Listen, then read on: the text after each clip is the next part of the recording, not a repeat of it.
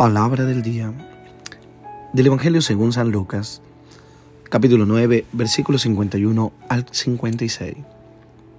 Escuchemos. Cuando se completaron los días en que iba a ser llevado al cielo, Jesús tornó la decisión de ir a Jerusalén y envió mensajeros delante de él.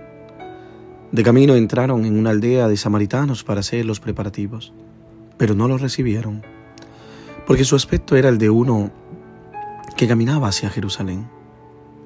Al ver esto, Santiago y Juan, discípulos suyos, le dijeron, Señor, ¿quieres que digamos que baje fuego del cielo, que acabe con ellos?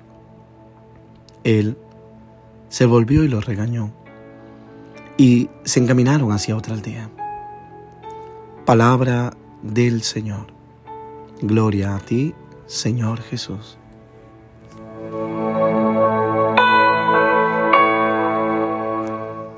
¿Qué tal mis queridos hermanos y hermanas? Una vez más queriendo acompañarte en este inicio de día con la palabra de Dios. Que esta palabra transforme tu vida.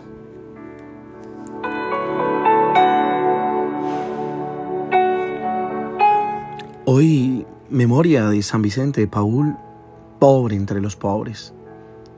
Estamos invitados a contemplar lo que nos rodea para tomar conciencia de las necesidades y problemas sociales, espirituales, económicos que existen en nuestra sociedad.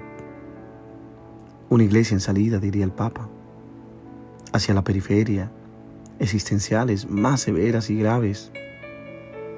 El mismo Papa Francisco nos dice, sueño con una opción misionera capaz de transformarlo todo, para que las costumbres, los estilos, los horarios, el lenguaje y toda estructura eclesial se convierta en un medio adecuado, cause para la evangelización del mundo de hoy, más que para la autoconservación.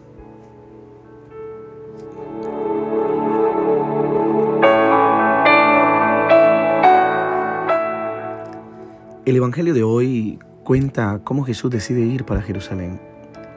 Describe también las dificultades que encuentra a lo largo del camino.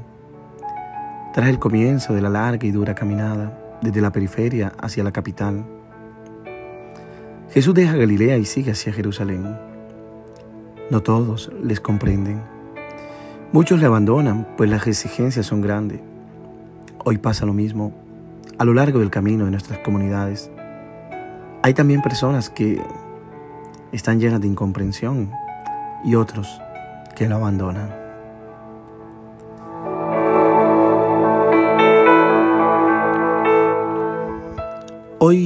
Se nos ofrecen dos puntos para reflexionar de manera personal.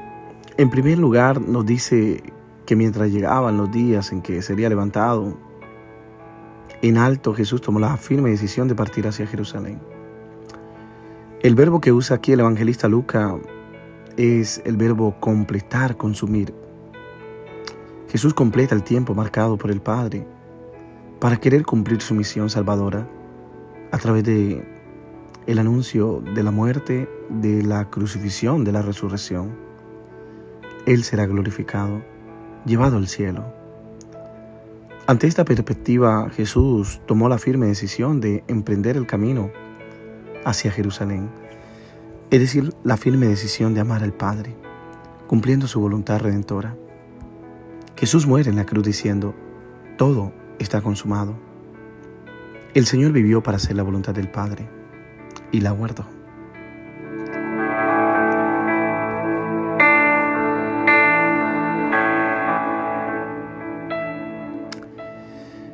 Pienso que así debemos vivir también nosotros, aunque experimentemos oposición o rechazo, desprecio o marginación en el camino hacia Dios, para ser fieles al Señor.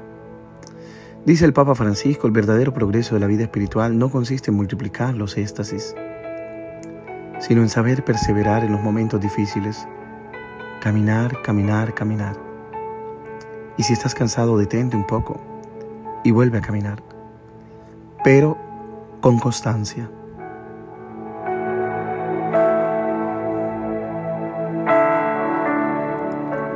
En segundo lugar, ante el rechazo de los samaritanos, Santiago y Juan quieren hacer descender fuego del cielo.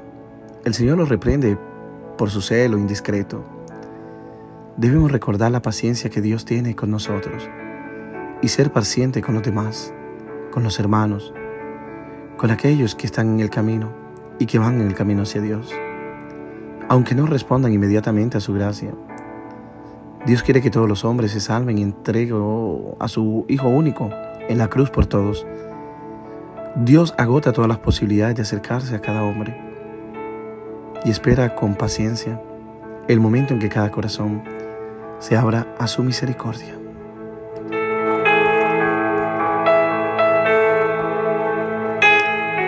Siempre me he preguntado si alguien puede rechazar al Señor y, y la respuesta es sí, como lo vemos en el Evangelio de hoy.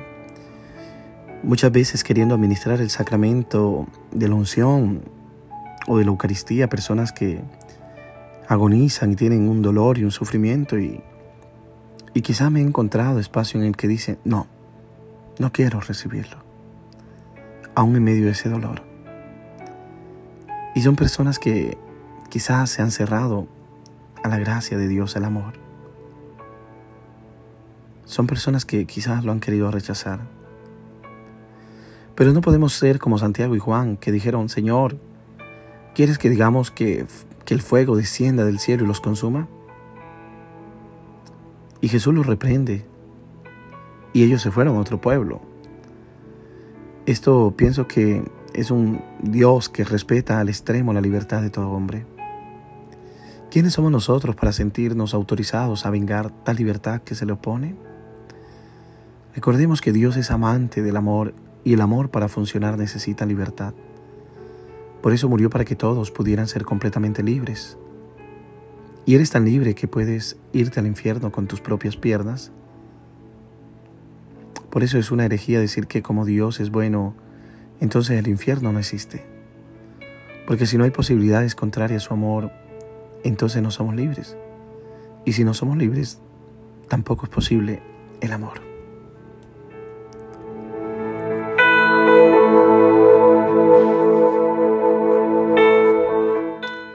Queridos hermanos y hermanas, ruego a Dios por ti, ruego a Dios por todas las necesidades. Pido que te bendiga en el nombre del Padre, del Hijo y del Espíritu Santo. Amén. Te deseo un hermoso día. Reza por mí.